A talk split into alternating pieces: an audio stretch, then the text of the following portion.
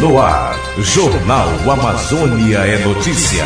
Cultura, meio ambiente, política, economia.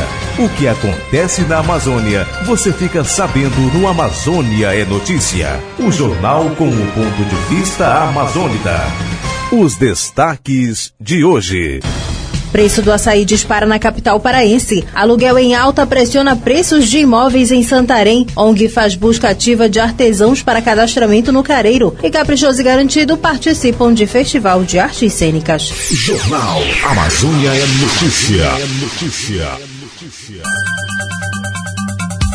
Olá você, iniciamos essa edição do Jornal Amazônia Notícia falando que Iranduba e mais três municípios do Amazonas já retiraram as doses da vacina contra a dengue nesta terça-feira. Manaus foi o primeiro município a fazer a retirada dos imunizantes. A vacinação na capital deve começar nesta quinta-feira. Acompanhe com Daniela Pantoja. Iranduba e mais três municípios do Amazonas devem fazer a retirada das doses de vacina contra a dengue nesta terça-feira. Os imunizantes foram liberados para 12 cidades no estado, segundo a orientação do Ministério da Saúde. No total, o estado já recebeu 78.760 doses. Manaus foi o primeiro município a fazer a retirada dos imunizantes. Nesta terça-feira, mais quatro cidades do estado fazem a retirada do imunizante. São elas São Gabriel da Cachoeira, Iranduba, Barcelos e Santa Isabel do Rio Negro. Agora, apenas a cidade de Careiro falta retirar a vacina contra a dengue. A retirada está prevista para ser feita nesta quarta-feira. A partir dessa retirada, os municípios devem se organizar para começar a vacinação dos grupos prioritários. A distribuição está sendo feita mediante agendamento agendamento das Secretarias Municipais de Saúde, junto à Fundação de Vigilância e Saúde do Amazonas, doutora Rosimeire Costa Pinto, por meio da Gerência de Imunização. Sobre o esquema vacinal, nesta primeira etapa serão vacinadas crianças de 10 e 11 anos. O esquema vacinal será composto por duas doses, com intervalo de três meses entre elas. No dia 25 de janeiro de 2024, o Ministério da Saúde anunciou que 12 municípios do Amazonas iriam receber vacinação contra a dengue. Esses municípios integram a região de Manaus, Entorno e Alto Rio Negro, área de saúde que atende análise da equipe do Ministério Ministério da Saúde para recebimento das doses. Manaus foi o primeiro município a fazer a retirada dos imunizantes ainda no dia 15 de fevereiro. A capital amazonense vai iniciar a vacinação na próxima quinta-feira. Com informações do G1 Amazonas, Daniela Pantoja para a Rede de Notícias da Amazônia.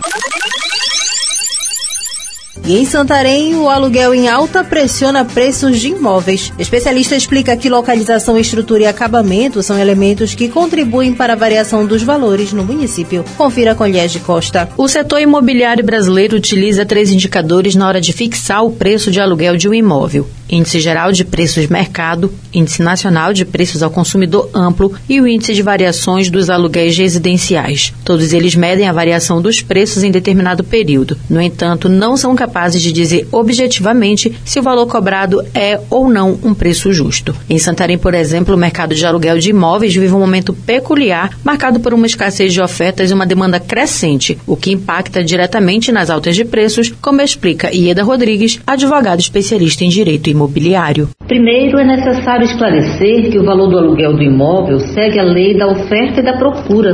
Quando o mercado imobiliário está aquecido com muitos imóveis para alugar, com muitos imóveis vazios sem alugar e com pouca procura para locação, a tendência é o valor do aluguel baixar, a fim de que ele possa ser alugado, ao invés de ficar fechado. Assim como o contrário é verdadeiro. Quando há muita procura para locação de imóvel e com pouca oferta, a tendência é o valor do aluguel do imóvel subir. A especialista destaca que localização, estrutura e acabamento são elementos que contribuem para a variação dos valores. Levando em consideração esses elementos, se torna difícil afirmar se os preços de aluguéis são altos ou baixos no município. Em caso de dúvidas, ela orienta a buscar um profissional do mercado imobiliário.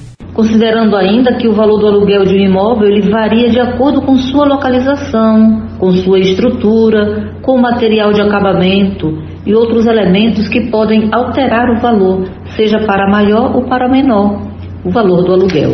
Dessa forma, é difícil fazer um julgamento se em Santarém o valor do aluguel é alto demais. No entanto, para saber se o valor de um imóvel que uma pessoa esteja querendo alugar, se esse valor é um valor justo ou não, ou se o valor cobrado está dentro do valor de mercado atual, é muito importante que seja procurado um profissional, corretor de imóveis ou uma empresa imobiliária que estarão aptos a dar todas as orientações e informações necessárias com fundamento técnico sobre o valor do aluguel daquele imóvel.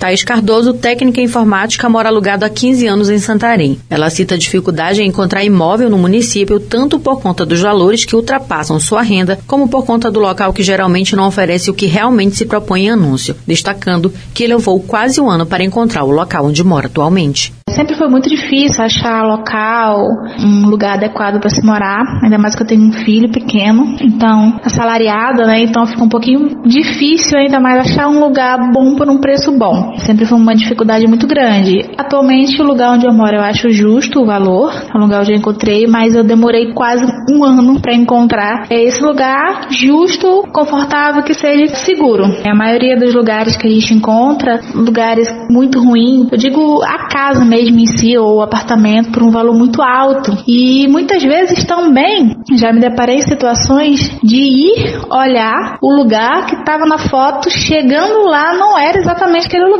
Tinha nem janela, tipo quarto sem janela, casa sem janela, só a porta de entrada e a porta de saída. Por isso, antes de alugar o imóvel, a advogada Ieda Rodrigues reforça a importância dos futuros inquilinos, como os proprietários, estarem atentos ao que estabelece a lei do inquilinato. Ao alugar um imóvel, seja ele residencial ou comercial, existe uma série de questões que devem ser observadas com muito cuidado pelas partes contratantes a fim de evitar atritos. Para regular essas relações das locações dos imóveis urbanos, foi criada a Lei 8.245 de 1991, conhecida como Lei do Inquilinato. Essa lei estabelece a relação entre o locador, que é o proprietário do imóvel, e o locatário, que é o inquilino, aquele que vai residir ou implantar o seu empreendimento comercial. Os especialistas preveem ainda que o mercado imobiliário de Santarém deva continuar aquecido nos próximos anos. A cidade está em pleno crescimento e a demanda por moradia deve continuar alta. De Santarém, no Pará, Liege Costa para a Rede de Notícias da Amazônia. Preço do açaí dispara e deve chegar a 40 reais na capital paraense. Os dados são do Diese e as informações com Emília Jacó.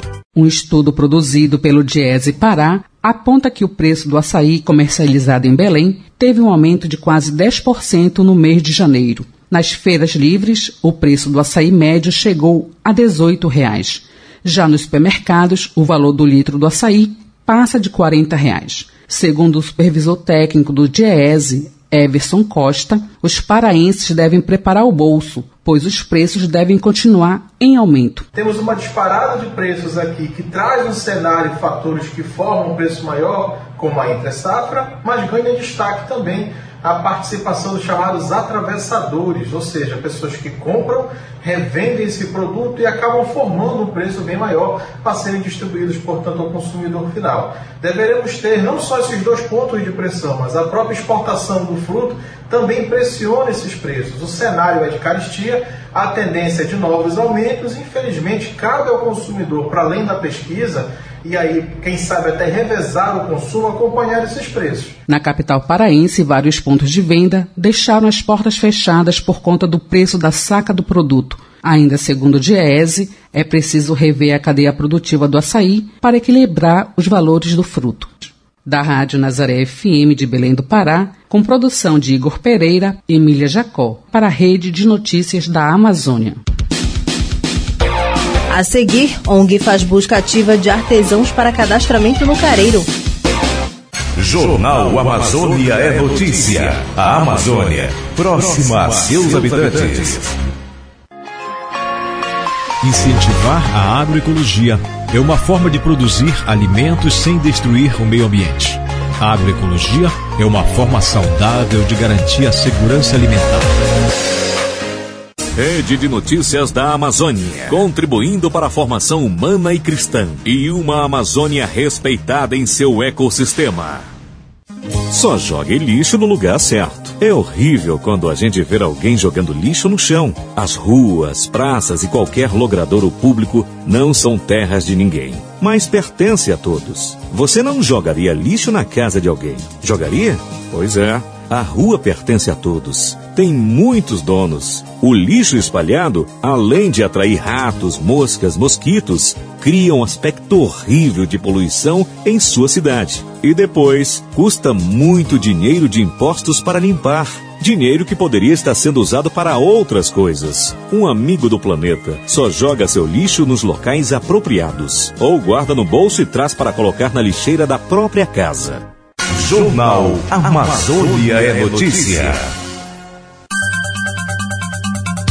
Aulas do Sistema de Organização Modular de Ensino, o SOME, retornam nesta quarta-feira em comunidades de Santarém. O início do ano letivo estava previsto para o dia 29 de janeiro. No entanto, os professores ainda não estavam autorizados para o deslocamento. A reportagem é de Daniela Pantoja. As aulas do Sistema de Organização Modular de Ensino, o SOME, retornaram nesta terça-feira em 44 comunidades de Santarém, abrangendo duas comunidades de Aveiro, sendo que 85 professores atuam no sistema e atualmente sete estão afastados. O início do do ano letivo estava previsto para o dia 29 de janeiro. No entanto, os professores ainda não estavam autorizados para o deslocamento, que causou desconforto para os profissionais da educação. Isso porque a demora prejudica o ano letivo dos alunos, bem como a responsabilidade dos professores, como explica Rainilza Rodrigues, professora do SOME e da Coordenação da Educação do Campo Sintep e Ribeirinhos Subsede Santarém era para ter dado início o ano letivo no dia 29 de janeiro. Olha aí o atraso. Isso é um grande prejuízo para os nossos estudantes e também para nós professores, porque quando isso acontece, geralmente a culpa vem para cima dos professores, os professores que não querem trabalhar. E isso não é verdade. Os professores tiveram o seu período de férias considerado, né, os 15 dias, até o dia 9 de, de janeiro. Desde o dia 10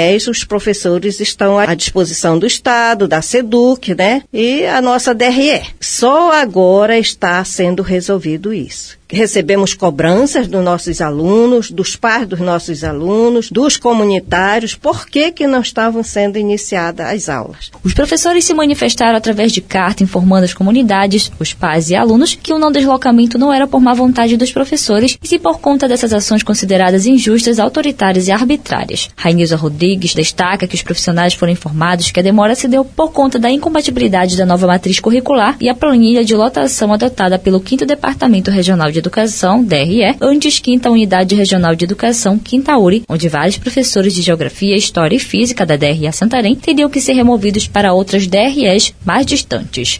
O atraso né, é devido à nova matriz curricular. A lotação dos professores se daria através dos blocos com as áreas de conhecimento. Acontece que, na lotação, com a nova planilha de lotação, é que deu problema fomos informados, nós professores, de que no caso da área de ciências humanas e, e, sociais aplicadas, história, nós, nós fomos informados pelo nosso diretor da DRE que só tinha três vagas para os professores daqui de Santarém serem lotados. E três vagas para os professores de história. Então significa o quê? Nós somos, ao todo, nove professores de geografia, dez professores de história. O que ia acontecer? Os demais professores teriam que ser removidos para outras DRE, como lá Bragança, Tucuruí, Cametá. E os de lá, os professores de lá, teriam que ser removidos para cá, para a nossa região. O que não é justo, um total de respeito aos professores.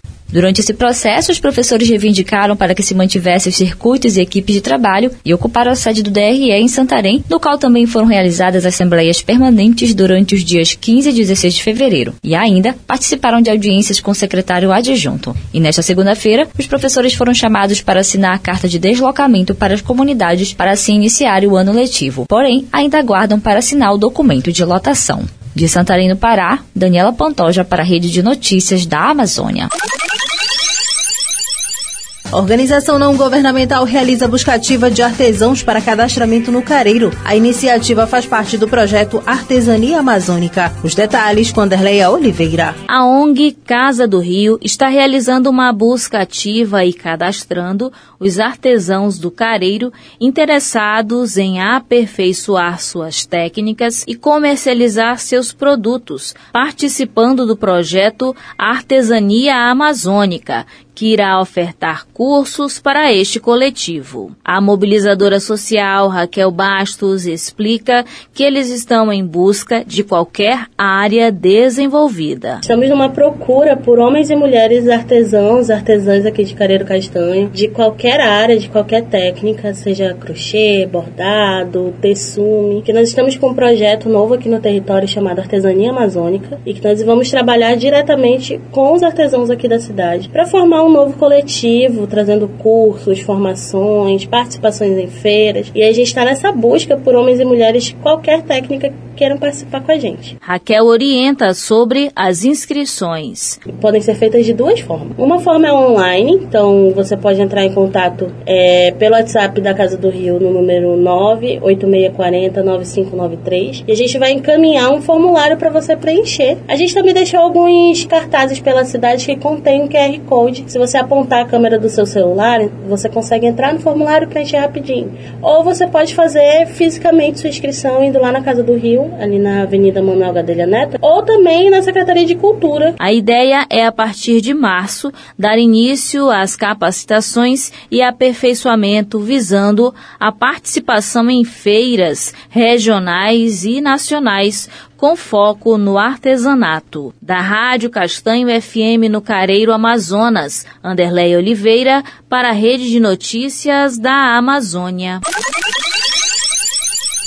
Caprichoso e Garantido participam do maior festival de artes cênicas da América Latina. A programação acontece de 25 de março a 7 de abril. Saiba mais com Carlos Alexandre. Um dos maiores e mais importantes festivais de artes cênicas do Brasil, o Festival de Curitiba, anunciou nesta segunda-feira sua programação oficial para a 32ª edição que ocorre de 25 de março a 7 de abril. Os bombais de Parintins foram confirmados no evento com o espetáculo caprichoso e garantido, o Duelo da Amazônia. É a primeira vez que os dois folguedos da Ilha Tupinabarana participam da programação. Além da apresentação na abertura da 32ª edição, o público poderá conferir a atração em duas sessões na mostra temporada de musicais, nos dias 26 e 27 de março, às 20h30 no Teatro Positivo. Para o presidente do Conselho de Arte do Caprichoso, Eric Nakanomi, esse é o momento onde o sul do país vai conhecer uma outra parte do Brasil que muitos desconhecem. A gente tem uma importância muito grande convites como esse. Hoje em dia se fala muito sobre questões de decolonialidade, Amazônia, sobre esse Brasil que muito ainda precisa ser mostrado. O brasileiro precisa se conhecer. E são ações como essa que a gente acredita que são ações de grande mudança para a cultura brasileira. Nós que vamos levar para a Arena esse ano, inclusive o tema Cultura, o Triunfo do Povo, quer falar justamente disso, quer debater, quer participar de eventos como esse, mostrar que está no sangue do artista parintinense representações, trabalhos e questões relacionadas às artes cênicas. Com mais de 110 anos de história, os bois caprichoso e garantido são parte fundamental da cultura amazônica no Festival de Parintins, um evento cultural apoteótico que reúne milhares de pessoas em uma celebração festiva. O diretor musical do Boi Garantido, Alder Oliveira, destaca a força que tem a musicalidade do bumbá vermelho e branco. Com esse show, é, como o Regional Vermelho e Branco, lá no começo de, da década de 90, fez, que foi divulgar, sair de Parintins, com a ideia de divulgar nossa, nossa toada. Assim a gente está fazendo e permanece é, seguindo esse caminho, mas agora com um boi mais conhecido, com uma toada mais conhecida, né, com lá para Curitiba apresentar essa força que foi criada aqui em Parintins. O público do Festival de Curitiba poderá conferir uma mostra do que é apresentado na Arena do Bumbódromo nos três dias do Festival Folclórico, que acontecem sempre no último fim de semana do mês de junho. Os dois bois, seus itens oficiais e bailarinos farão evoluções com as toadas, que são a trilha sonora da cultura e da arte raiz brasileira. De Parintins, Carlos Alexandre para a Rede de Notícias da Amazônia. Em instantes você confere as últimas informações do Jornal Amazônia é Notícia. Jornal Amazônia é Notícia, ligando você à Amazônia. E o que podemos fazer para combater a pobreza menstrual? A primeira iniciativa é falar sobre o problema nos espaços públicos. Menstruar é um processo natural do nosso corpo. Informação é uma forma de ajudar. De Notícias da Amazônia. RNA. Emissoras associadas. Rádio Rio Mar de Manaus. Rádio Alvorada de Parintins. Rádio FM Castanho. Rádio Educadora Rural de Coari. Rádio Novo Milênio de São Gabriel da Cachoeira. Rádio Educadora de Tefé. FM Monte Roraima de Boa Vista, Roraima. Rádio Verdes Floresta de Cruzeiro do Sul, no Acre. E Rádio Nazaré FM de Belém. Rede de Notícias da Amazônia. Um rádio integrando a Amazônia e aproximando seus habitantes. Use pilhas recarregáveis. Assim você evita poluir o meio ambiente e gasta menos. Descarte as pilhas em locais apropriados de coleta e não no lixo comum. Jornal Amazônia é notícia. Ligando você à Amazônia. Representantes de comunidades da Resex Tapajós Arapiuns participam de encontro territorial do programa Cisternas. Três comunidades da Resex devem receber investimentos de quase 9 milhões de reais nessa primeira etapa de mobilizações. Daniela Pantoja tem as informações. Representantes de 13 comunidades e aldeias da Reserva Extrativista Resex Tapajós Arapiuns e Santarém e demais organizações como o Conselho Indígena Tapajós Arapiuns, o CITA, a Organização da Resex Tapajós Arapiuns Tapajoara, o Instituto Chico Mendes de Conservação da Biodiversidade, o ICMBio, a Secretaria Municipal de Assistência Social, a Secretaria Municipal de Agricultura e Pesca, a Sociedade Meio Ambiente, Educação, Cidadania e Direitos Humanos, SOMEC-DH, e o Projeto Saúde e Alegria participaram do encontro territorial do programa Cisternas. O encontro promovido pela executiva executora São MEC DH, em parceria com o Projeto Saúde e Alegria, gestor do programa na região, deve beneficiar nesta primeira etapa 13 comunidades, no qual os representantes vão participar de formação para entender as tecnologias sociais e assim executar o projeto, como relata Jussara Salgado, coordenadora do Programa de Infraestrutura Comunitária do PSA. A execução do programa Cisternas ela tem uma fase inicial muito importante que é a questão da mobilização social. Esse encontro territorial faz parte dessa fase. Então, tem o primeiro encontro, tem as idas às comunidades para fazer levantamento. Então, a executora vai estar visitando cada comunidade para fazer o levantamento social e para a questão de atualização do cadastro único. Após essa etapa, que deve durar de um mês e meio a dois meses, inicia a etapa da execução da infraestrutura em si das tecnologias sociais. Joaci Brito, presidente da Salmec DH, ressalta a importância desse trabalho conjunto entre as comunidades e as organizações envolvidas. Água e saneamento é básico, é um direito humano e o cisterna é feito por nós, somos entidades sem fins lucrativos. É diferente. A gente entende esses desafios, a gente entende a, a logística difícil, mas a gente trabalha com afinco e prazer. Bem, é um processo muito complicado fazer a cisterna, tendo em vista que as comunidades precisam estar junto com a gente. Vamos supor, vai chegar um material, é preciso que eles se reúnam para carregar junto com a gente essas caixas d'água, separe, tire a casa deles para poder colocar material. Enfim, é um trabalho em conjunto que só vai dar certo para a comunidade. Então mobiliza todo mundo. Tem que estar junto com a comunidade para que dê certo esse processo. Serão beneficiadas as comunidades Jururá, Pinhel e Anduru, em Aveiro, e Pau da Letra, São Tomé, Miriquicituba, Vista Alegre, Pajurá, Mapirizinho, Anumã, Americano, São Sebastião e Nova Vista do Arapiuns, em Santarém. E para Maria Marlice Costa, da aldeia São Sebastião, uma das comunidades beneficiadas nesta etapa, a iniciativa chegou em um bom momento, principalmente por conta dos desafios enfrentados pela comunidade durante o período de seca.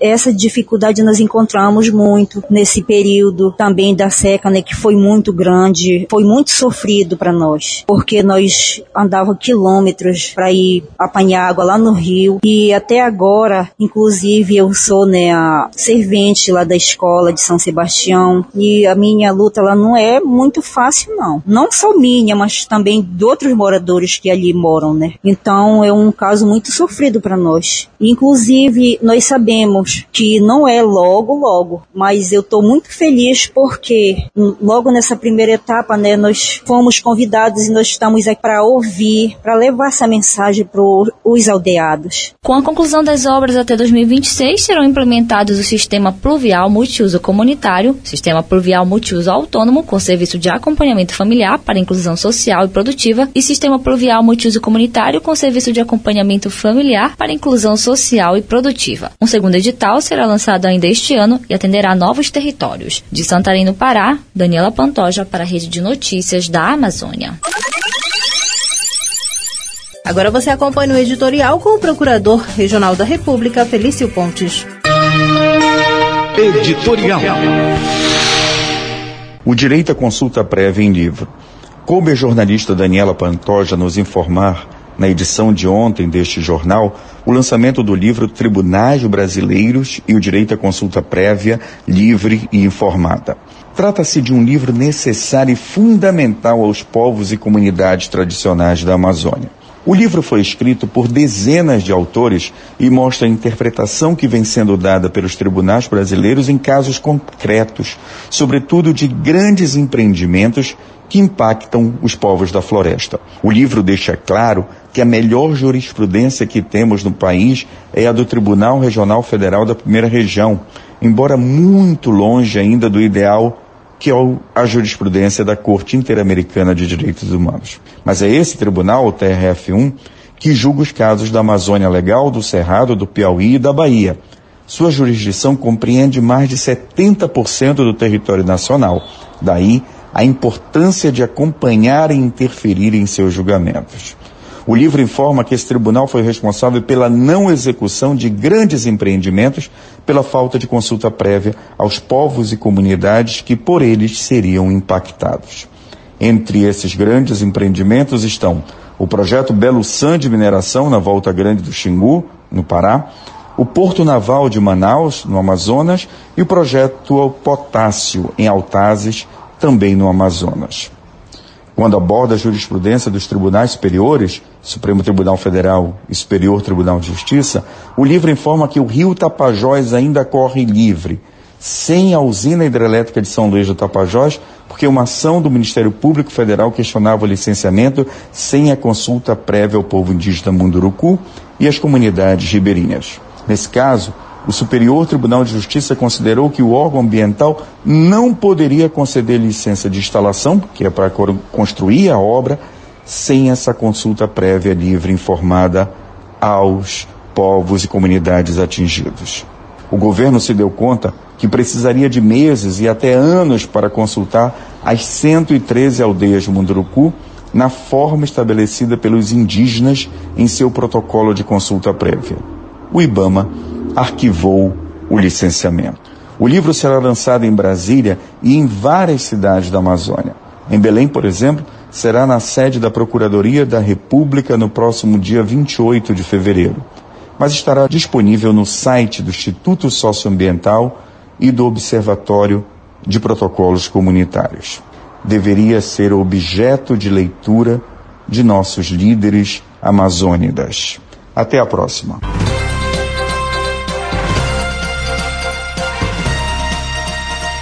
Encerra aqui a edição de número 3.905 do Jornal Amazônia Notícia, uma produção da Rede de Notícias da Amazônia. Reportagens Carlos Alexandre, Anderlé Oliveira, Liege Costa, Daniela Pantoja e Emília Jacó. Edição da Leuson Menezes. Produção e a apresentação Jéssica Santos. O Jornal Amazônia Notícia volta amanhã. Essas e outras informações você pode conferir acessando nosso site rede de notícias da Amazônia.com.br. A você, uma boa noite.